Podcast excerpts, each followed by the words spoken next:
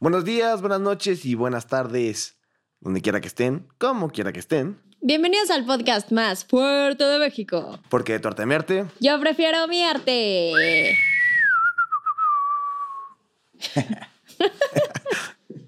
hello. Hola, hola, hola, banda. ¿Cómo están jueves? Digo, Eso, ¿cómo están, jueves? digo que andamos cansados. Andamos cansados, sí. ¿Cómo están, bandita? ¿Cómo están, mi artes? ¿Cómo están, miados? Oigan, pues muchas gracias por seguirnos escuchando un jueves más, escupiendo cultura, compartiendo arte, derramando conocimiento. Un jueves más de estar con nosotros. Se los agradecemos. Si es la primera vez que nos escuchas, bienvenidos. Yo soy Wally y ella es Mariola y tenemos el gusto de estar con ustedes los siguientes 30 minutos. de tu vida. Exactamente, gracias por ponernos atención y no le des pausa y no te vayas. Oye, ¿quieres mandar algún saludo hoy? Este, no, hoy no, pero se me hace que tú sí. No, ¿No? ¿Tampoco? no. Bueno, ¿A quién creíste que le quería mandar? no sé. Me viste cara de... No, pues luego sales así como Sebastián Pinturas. no, no, no. o sea, No, no, no. Hoy no le quiero mandar sal. Hoy le, hoy le quiero mandar una pronta recuperación a Fersile. sí, yo también. Donde quiera Donde que, que esté y esté, como como quiera quiera que que esté. esté. le quiero mandar una pronta recuperación. Lástima que no está aquí, pero me dijeron que se le vio por el Corona Capital derramando arte. ¿Es cierto o no es cierto? Yo creo que es cierto. ¿Tú tienes alguna información, Tian? Adjunta imagen. No, pero ponte imagen. Oigan, Oigan. bandita, pues a ver, tú No, diles. no, tú, tú. Iba a decir lo mismo que ibas a decir tú. no, tú, ya. Hoy vamos a hablar de uno de los grandes. Nos los han pedido mucho. Este sí nos los han pedido. Este sí, este sí, este sí. Este sí, no estamos mintiendo. Sí, este sí, este sí no es mentira. Oigan, pero además de ser uno de los más grandes, eh, es una historia súper interesante. Es un pintor que trascendió en la historia del arte, así que creemos que les va a gustar bastante. Entonces, por eso es que lo vamos a vivir en parte 1 y parte 2, porque la vida y la obra de este artista es sumamente extensa, ¿no? Suma pinche mente. Extensa. Extensa. Excelsa. Sí, sí, sí, es larguísima. Oigan, entonces, ¿por qué no comenzamos y nos vamos de lleno con toda la información que tenemos de este artista? Porque nos vamos a tardar y pongan mucha atención y espero que lo disfruten, más que Fer Siller este- en este momento. en cuerpo. Así que bienvenidos al episodio de Claude Monet. Claude Monet. Parte número uno. Ojo, eh. Seba sonríe, gracias. Estoy orgulloso, estoy feliz de estar aquí. Que fue una semana. Fue un Asumur. Oigan, un día hay que hacer un episodio de Asumur. Yo odio el Asumur, lo detesto. Yo no sé qué es. Hoy vamos a hablar de Claude Monet. Ah, ya sé quién es. Bienvenido. Billie Eilish, o sea, tipa tiene un... No, que es así. Qué estrés, ¿no? Sí, no, a mí me caga. Oigan, ¿por qué no empezamos a hablar de este gran artista francés y nos empieza a platicar un poquito de su historia y de quién estamos hablando día de Aunque ya sabe la Ya, ya, gente ya porque ya vieron el sí. capítulo. Bueno, su nombre completo era Oscar Claude Monet. Está durísimo llamarte Oscar. No, está muy, o sea, durísimo llamarte Oscar en Francia, ¿no? no, porque es chances como Oscar. Os- os- bueno, Oscar, Ah. os- sí, no creo que sea Oscar. No, Oscar, Oscar, te estoy hablando, Oscar. Oscar, Oscar Claudio Monet. Está durísimo, ¿eh? Y siento que Monet es como Martínez en francés. Yo soy Martínez, güey. Ah, por eso, está padrote. Monet, Mariola Monet. Mariola, Mariola Monet, díganme ahora, ¿eh? Mariana Monet. Estuvo bueno eso. Oigan, a ver, entonces, ¿por qué no eh, sigues hablando de Oscar Claude Monet? Y Sí. un poquito de su infancia o de una introducción pequeña para que la gente sepa de quién es este artista. Eh, bu- bu. Nació el 14 de noviembre en 1840 en París, Francia. En la France. En la France, Ujú. la bien. Fue la pintura clave del movimiento impresionista. O sea, creo que todo mundo lo relacionamos con el El impresionismo, impresionismo. lo sabemos. Y de hecho, algo muy cagado y muy interesante es que el término impresionismo deriva del título de su obra Impresión Sol Naciente. ¿Quieres que te diga un, un dato sabroso? A ver, por favor. Eh, ese cuadro está en Nueva York, en un museo que se llama Free Collection. ok. Ajá, que es de un güey que explota a sus trabajadores y hizo muchísimo dinero y compró así miles de obras y tiene una casa con las mejores obras como de Monet y Manet y este tipo de, de artistas y está en Nueva York. Así que, para que le eches un ojo ahora que vaya a Para que le echemos uno, uno clayo. Entonces, pues bueno, es importante hablar eh, del impresionismo, del movimiento como tal, y es que eh, este movimiento fue eh, un comentario despectivo que hizo un crítico de arte llamado Luis Leroy, ajá, eh, en base a este cuadro que tú bien dijiste. Con base. eh, con base a este cuadro. En base a este cuadro. con- Con base. En base. Mira, siempre acuérdate que envase es como un envase. Ajá. Entonces no se dice así, es con base. Yo digo como en base. Sí, sí, pero está mal dicho. Ok. Bueno, yo no sé. Por favor, si alguien eh, maneja bien la RAE, nos, nos deje el comentario aquí. Pero bueno, eh, lo hizo con base. Nos la RAI nos escucha, nos cancela. con base a este cuadro que tú de decir llamado Impresión, el sol naciente, ¿no? Eh, generalizó como los demás cuadros eh, que estaban expuestos en el Salón de Artistas Independientes en París en 1874. Ajá, y dentro de este grupo de artistas se encontraban unos, pero maestrazos, ahí te van los nombres. Camille Pizarro, Edgar Degas, Pierre-Auguste Renoir y Paul Cézanne, entre muchos otros. Que nada más para que te des una idea. nada más, nada más. Ajá, Y entonces como intentó como tirar un comentario despectivo y fue en base a este cuadro y así se les quedó el nombre, ¿no? Pero el movimiento plástico impresionista se desarrolló en Europa eh, a mitad del siglo XIX y para, para que entiendan más o menos a grandes rasgos, eh, lo que intenta plasmar es la luz y el instante, sin reparar en la identidad de aquello que lo proyectaba. Es decir, lo más importante no es las figuras, sino la luz y sobre lo que se plasma. Es decir, como que parece que todo es borroso y es por eso que se llama como impresionista, es la impresión de. Oye, algo muy interesante que aprendí en mi clase de historia del arte con mi miss, que era lo máximo, la amo con todo mi ser, eh, es que en el impresionismo nunca se usa negro.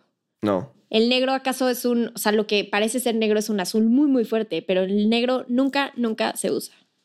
Es que como tal, el negro es este, la mezcla de todos los colores, ¿no? Sí, sí, pero... Pero jamás lo llegan a utilizar, ¿no?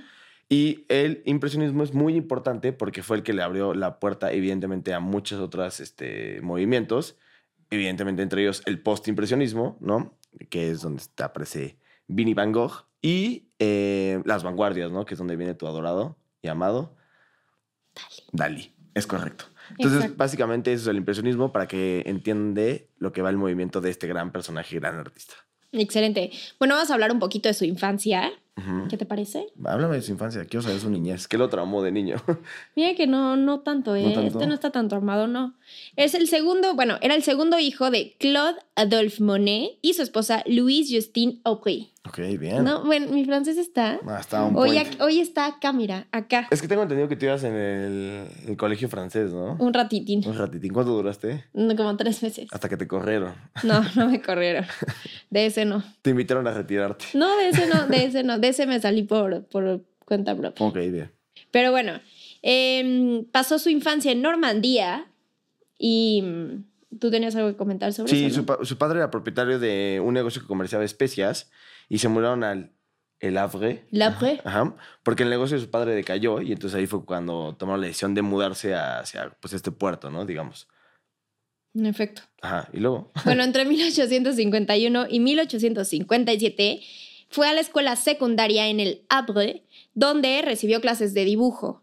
Ese güey de ahí le empezó a encantar, pero odiaba las clases, odiaba la escuela, era malísimo para la escuela y prefería estar todo el tiempo sentado junto al mar, que bueno, creo que luego se iba a reflejar en sus pinturas esa afición. Y algo muy interesante es que empezó como caricaturista. O sea, lo que más le gustaba de ir a la escuela era hacer caricaturas de sus profesores y de sus maestros. Y eso en vez de que fuera un problema para él, fue un plus en su vida Sí. porque eran expuestas en el único escaparate comerciante de Marcos en el Havre. Eso está súper bien. Y ahí te va un dato. Ah, Cuando tenía 15 años, ya era súper conocido, pues digamos, como en el pueblo, dentro de la comunidad, y ya tenía varios encargos y la gente ya lo empezó a ubicar. Es más, hasta cobraba, bueno, se dice que cobraba hasta 20 francos por, eh, por pieza. Entonces, no sé cuánto sea 20 francos de esa época, pero me imagino que ya era bastante, pues porque ya era más o menos cotizado y estamos hablando de que tenía 15 años. O sea, ya estás hablando de que el niño traía luz, ¿no? luz. Oye, también algo interesante es que en ese mismo lugar se exponían las marinas de Eugene Baudouin. Ujú. Espero que esté bien pronunciado el Sí. apellido. Pero el, el cuadro es famoso, son dos cuadros muy importantes donde salen como dos barcos al estilo William Turner. Entonces, pues sí. Bueno, y se exponían en el mismo lugar, pero a, a Monet nunca le gustó los cuadros de este güey. Siempre sea como, Nel, no mames.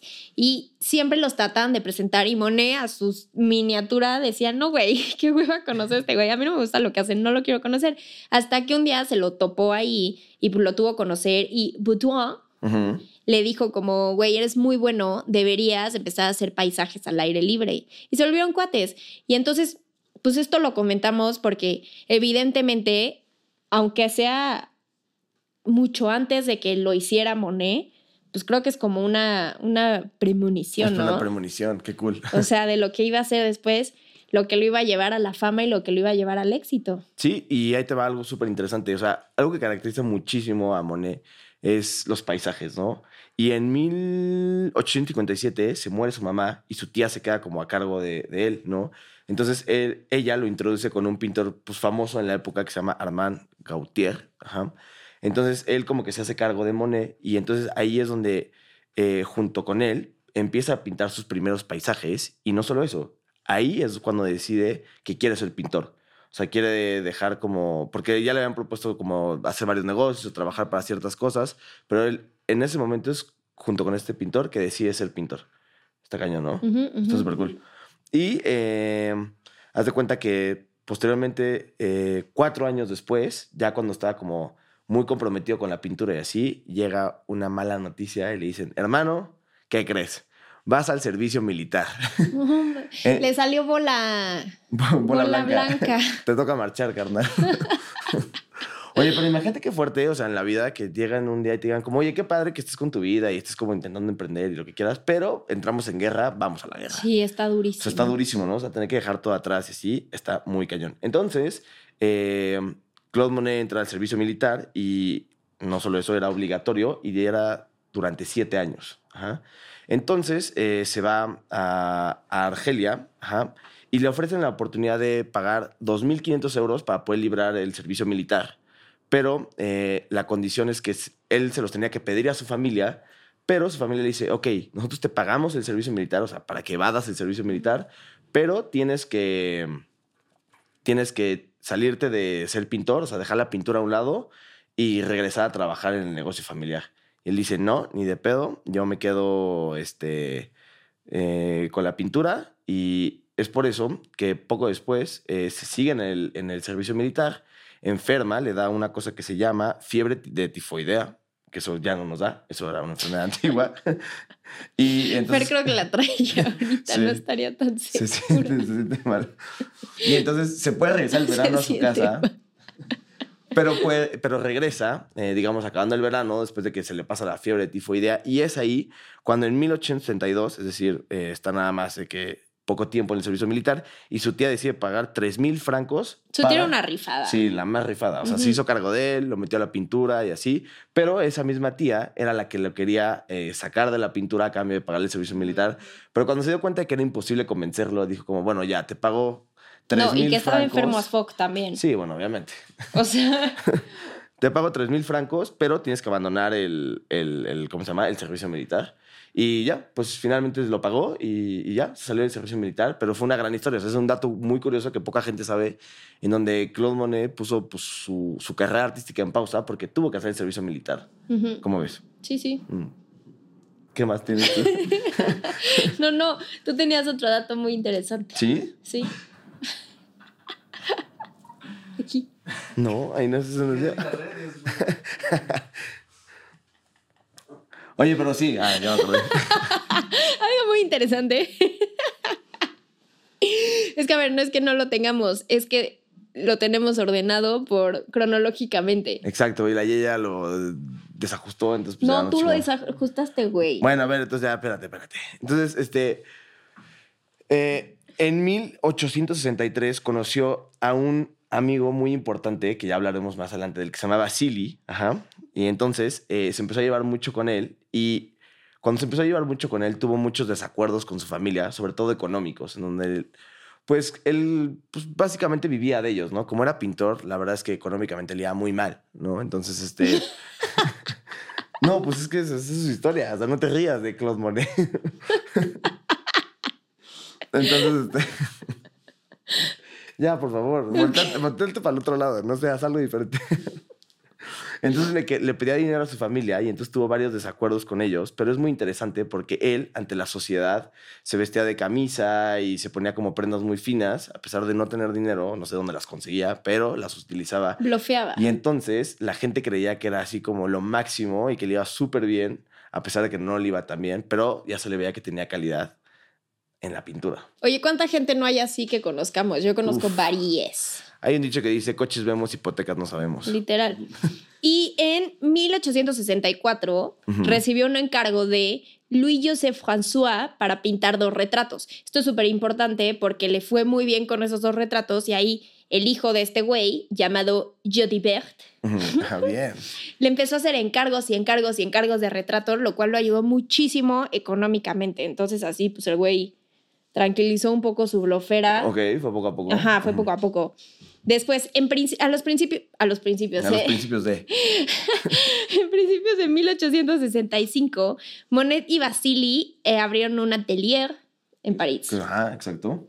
Ok, así que ahora vamos, sigamos en el 65 y vamos a hablar del Salón de París. El Salón de París es muy importante, es este salón donde exponían pues, los artistas independientes, ¿no? Como ya lo dijimos, de justo de ahí viene la crítica eh, de, este, de este personaje, eh, Louis Leroy, de donde nace la palabra impresionismo, ¿no? Es justo en estos salones donde habla la Yaya. Exacto.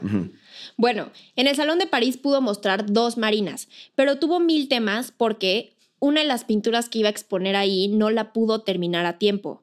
Que de hecho en esa obra usó a Camille Donciu como su modelo, persona que después iba a ser pues su futura Su- esposa, su amante, su todo. Su futura esposa y su primera esposa, Y ¿no? su primera esposa, ajá.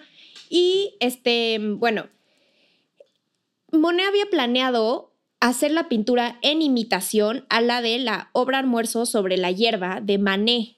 Que no confundir con Monet. Monet, Manet, ajá, de Manet. Edouard Manet. Ujú. Que de hecho lo quería hacer, yo creo que hubo un reto porque Manet tuvo muchísima crítica porque decían que era un desnudo sin justificar. O sea, era un desnudo sin transformo mito, transfo- Trasfondo mitológico. mitológico. Es que antes tenías, si querías hablar del Sí. desnudo, tenías que... Religioso, mitológico o algo exacto. así. no podía ser nada más como por puro morbo, llamémoslo Ujú. así. Justo, y entonces fue súper criticada esa obra de Manet porque pues no tenía el trasfondo. Y entonces este güey hizo la imitación, pero lo hizo mucho más conservadora y a la gente le encantó, o sea, fue súper aceptada. Pero de hecho no lo hacía por mal pedo ni por, por faltarle respeto ni nada. De hecho era súper fan de Manet y tiempo después se volvió brócoli, se volvió su súper cuatro. Su brocheta. Su chile. y después, em, como el cuadro eh, planeado para el salón no había estado listo, como ya les dijimos, no lo pudo terminar, en cuatro días, o sea, para un artista de este calibre, cuatro días nada. Nada. En cuatro días pintó la obra de Camille con vestido verde, que vamos a dejar por aquí, ¿Ve a Fer? ¿ok? Bueno, ahorita la perdono porque te sientes mal. Sí, te la perdonamos. Y, y ya, y empezó a andar con Camille. Algo muy interesante es que hubo una época de su vida donde fingió que había cortado con ella Ah, eso está duro. frente a su familia para que su familia le pasara lana. Pero para ese entonces ella estaba embarazada y ella estaba refugiada en París con Basil. La, Y- vie- la vieja confiable, ¿no? Eh, eh, cuando tu familia odia a tu novio o a tu novia, Ya corté. dices, como ya corté para que recibas como todos los beneficios familiares, ¿no? Sí, Entre sí, sí. así lo aplicó Monet y dijo como, no, ya terminé con Camil, pero oigan, necesito dinero. Justo.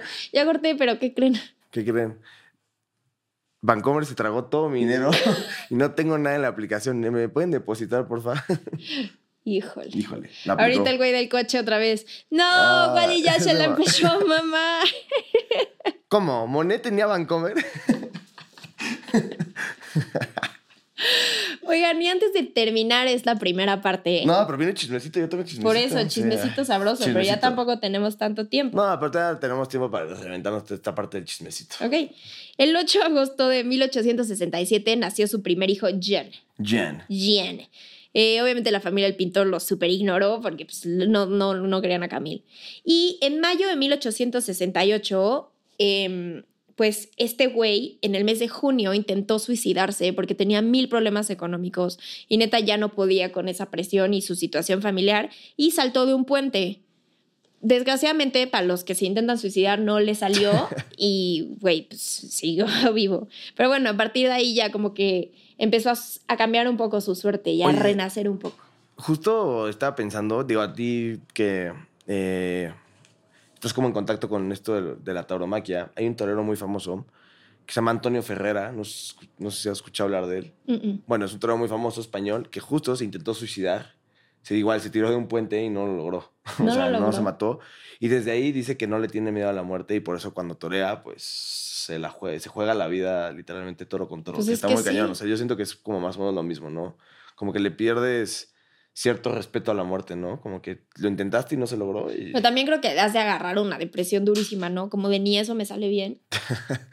¿No? Sí, sí, bueno, sí puede ser, ¿eh? Puede ser, sí. Bueno, para ahí les doy este chismecito sabroso, sabroso, A sabroso. ver. Mira, en 1873, eh, en Argentil, Monet conoce a un personaje muy famoso que su nombre está complicado, se llama Gustave, pero más bien el apellido está complicado, A así que lo leer. Caillevot, creo que se pronuncia así. Es Sí, que mi francés no es tan... Kyle Boté. O sea, tengo el, el- tengo el B1 de francés y no sé pronunciar. ok, y entonces con él eh, acuerda realizar como exposiciones conjuntas y entonces funda la siguiente asociación de nombre, an- eh, eh, Sociedad Anónima Cooperativa de Artistas, Pintores, Escultores y Grabadores. Ajá. Eh, y esto es cuando se forma el núcleo. Uy, ya chocó en el coche de al lado. Es cuando se funda el núcleo del impresionismo, ajá. Entonces es súper importante porque posteriormente después de esto, ya él, eh, eh, digamos como ya bien metido en el impresionismo, nace su segundo hijo, aquí viene el chismecito, que se llama Michel, ajá. Eh, cuando nace Michel, la familia de Monet, es decir, Camille, su primer hijo Jean, Michel, se van a un lugar llamado Bethuil, también no sé si se pronuncia bien, es que Yo está muy sé. complicado el francés. Sí, sí. Ajá. Entonces, eh, cuando se van, eh, los, los sigue una persona muy curiosa llamada Alice Hoshedi. ¿no? Que era esposa de un coleccionista de arte. Que era un coleccionista de arte, pero justo esta persona lo sigue y tiene un amorío con Monet porque su esposo, es decir, el esposo de Alice, entra en bancarrota. Semejante a la Gold Digger. Hija o sea, de su pinche madre. se dijo, oye, ¿sabes qué? Mi esposo entró en bancarrota, pero pues tú ya más o menos vas creciendo económicamente, así que yo me voy contigo y, Y, y mis seis y mis hijos. seis hijos. Qué pinches bolsones. Ella y sus seis hijos. O, sea, se no puede ser. No, uno, no, dos, seis. O sea, le vas- más tarde me tienes que dar de comer a mí y a mis seis hijos, además de tu esposa que tienes ahí y a tus dos hijos. Oye, que aparte me imagino los seis hijos súper abusivos, ¿no? Sí. De los que cuando ponían la comida en el centro se aventaban para agarrarla. súper abusivos. Mamá, no nos quiere dar de comer hoy. Sí, güey. Me los imagino nefastos. bueno, y entonces, eh, para acabarla de chingar en el chismecito, se van a vivir como todos juntos, como digo yo, juntos, pero no revueltos. Y al año se muere Camille. Por un aborto inducido fallido. Imagínate esto, a los 32 años de edad, o sea, súper, súper joven. Ajá. Y entonces, eh, en 1882, eh, eh, viene la última exposición. O sea, siento que aquí viene como un poco el declive, ¿no? Eh, pero ya hablaremos de eso más adelante. En 1882, eh, Monet hace la última exposición impresionista ajá, y empieza a tener como roces con los demás eh, fundadores del grupo, de la asociación que les hablé hace rato, ajá, porque decían que Monet era muy egoísta y solo pensaba como en él y veía por sí solo. Entonces, este, lo acusan como de apoyar eh, como nada más sus ideales y así, y entonces deciden como abandonar el grupo del impresionismo y es cuando Monet como que se queda completamente solo. Es decir, bueno, con su ahora segunda esposa llamada Alice, los seis hijos de ella, más los dos hijos que tiene. Pero pues eh, la vida de Monet se empieza a poner más interesante, sus obras empiezan a crecer, tiene muchos viajes, de lo cual hablaremos en la segunda parte y estará muy divertido, así que espero que escuchen la segunda parte. No, o sea, güey, la tienen que escuchar. Qué raro escuchar esto y no escuchar cómo termina, ¿no? Sí, estoy de acuerdo. O sea, hasta- serían psicópatas. Serían Sí. psicópatas si solo escuchan esto. O sea, ¿cómo no, no les interesa saber cómo murió? Si se, ¿Qué le pasó a sus hijos? ¿Qué pasó con la perra de Alice y sus seis hijos? Exacto. ¿Mm? Mm. Pero espero que también les interese nuestras redes sociales. Eso sí, bien. así, así que les las vamos a dejar. Denos Eh, follow. Denos, denos otra vez más follow, porque ya estamos creciendo en YouTube. Ya estamos creciendo en YouTube y en Instagram, estamos creciendo cool. mucho. TikTok ya le vamos a meter. Se los más. prometemos. Ya, o sea, Oigan, una vez más, suscríbanse a YouTube, por favor. Por favor, tengo ganas de tener una placa y solamente nos faltan como 100 mil suscriptores. Por favor, más, por favor. suscríbanse a YouTube. Oigan, pero eh, en Instagram estamos como, Porque tu arte a mi arte. igual que en YouTube, y en Spotify. Porque igual. tu arte a mi arte y TikTok igual, todos, todos. Así que síganos, síganos y les mandamos un fuerte abrazo. Feliz jueves. Les mandamos un beso y yo te quiero preguntar, se me fue la onda, yo te quiero preguntar, ¿por qué tanta mi arte? yo prefiero mi arte, nos vemos en la segunda parte, no se la pierdan. Bye. Verga, no sé qué pedo.